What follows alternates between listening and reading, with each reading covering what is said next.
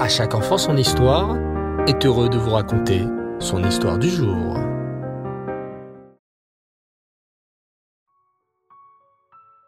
Bonsoir les enfants, et Tov et Pourim Sameach. Oui, enfin ce soir, c'est Pourim, cette fête que l'on attendait tous, alors passer un Pourim merveilleux dans la joie et dans le bonheur. Vous savez, il y a quatre mitzvot essentiels à Pourim. Écoutez la Megillah, le récit de l'histoire de Pourim, Matanot Laivionim, donner de l'argent aux pauvres, Mishloach Manot, donner des aliments préparés à un ami, et le Mishté, manger un bon repas en l'honneur de la fête. Écoutez bien cette histoire. Il y a bien longtemps, vivait dans un village un maire très méchant avec les juifs qui habitaient dans sa région. Ce maire avait plusieurs types de pouvoirs. Il était responsable de la sécurité, de la santé, mais aussi de la propreté dans les magasins. Il en profitait souvent en donnant des amendes aux gens sous son pouvoir, prétextant que telle ou telle règle n'avait pas été respectée. De la sorte, il était craint par tous les villageois et cela lui permettait d'avoir un train de vie luxueux. Dans la ville, les Juifs le trouvaient vraiment méchant. Cruel même. C'est pourquoi il lui avait donné le surnom de Aman. Ce méchant qui avait cherché à détruire le peuple juif entier dans notre histoire. Quand quelqu'un le voyait approcher pour faire un tour en ville, le bruit se propageait très vite. Aman est là, Aman arrive. Vite, tous les commerçants rentraient dans leurs magasins vérifier que tout était en ordre, que pas un seul produit tourné n'était sur les étalages, et que pas une seule mouche, ni un grain de poussière ne traînait. Les femmes balayaient le trottoir pour que tout soit prêt à recevoir le non-juif. En effet, ce maire était cruel. Il mettait très facilement des amendes à qui ne respectait pas la loi, même de façon minime. En trois minutes, il arrivait à mettre des contraventions qui pouvaient prendre les économies de plusieurs années d'un commerçant, lui rendant la vie extrêmement difficile. Il forçait également les gens à lui verser des pots de vin, à lui faire des cadeaux qu'il ne méritait pas, mais qu'il recevait seulement, car les gens voulaient s'attirer ses bonnes grâces, sa bienveillance, et éviter de la sorte de lourdes amendes, parfois injustifiées.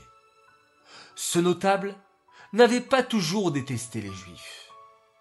Plus petit, il avait travaillé pour eux. En effet, il ajoutait du feu dans leurs cheminées, le Shabbat et les jours de fête, et effectuait de menus travaux dans leur maison. Il aimait travailler pour les Juifs, qui ne manquaient pas de lui donner un bol de soupe le soir avant qu'il rentre chez lui. Mais un jour, il s'était mis à voler de petites choses dans les maisons où il travaillait. En s'en rendant compte, les Juifs l'avaient chassé et il avait dû partir de la ville. Et des années plus tard, après avoir fait l'armée et monté en grade, il était revenu dans la ville où il comptait bien prendre sa revanche des Juifs qu'il avait humiliés à l'époque. Ayant vécu chez les Juifs, il connaissait bien leurs coutumes. Voici ce qu'il décida une année. Cette année, il sera interdit pour les Juifs, sans permis de travail, de sillonner les routes de la région pour distribuer les traditionnels paniers de Mishloach Manot. Quiconque sera trouvé en infraction se verra jeté en prison et les paniers seront confisqués. Qu'on se le dise. les Juifs furent apeurés. Comment faire? Les personnes qui portaient les Michelot Armanot d'une maison à l'autre n'avaient pas de permis de travail, et ce papier coûtait extrêmement cher à obtenir. Catastrophe Le soir de Purim, les Juifs se rassemblèrent à la synagogue pour écouter la Megillah, et leur choix était fait. Ils enverraient les messagers le lendemain avec les Mishloach et avec l'aide d'Hachem, tout se passerait bien. Effectivement, le lendemain, un grand miracle se produisit. Malgré le fait que la police ait été missionnée pour arrêter les messagers chargés de Mishloach Manot, seuls deux colporteurs furent arrêtés.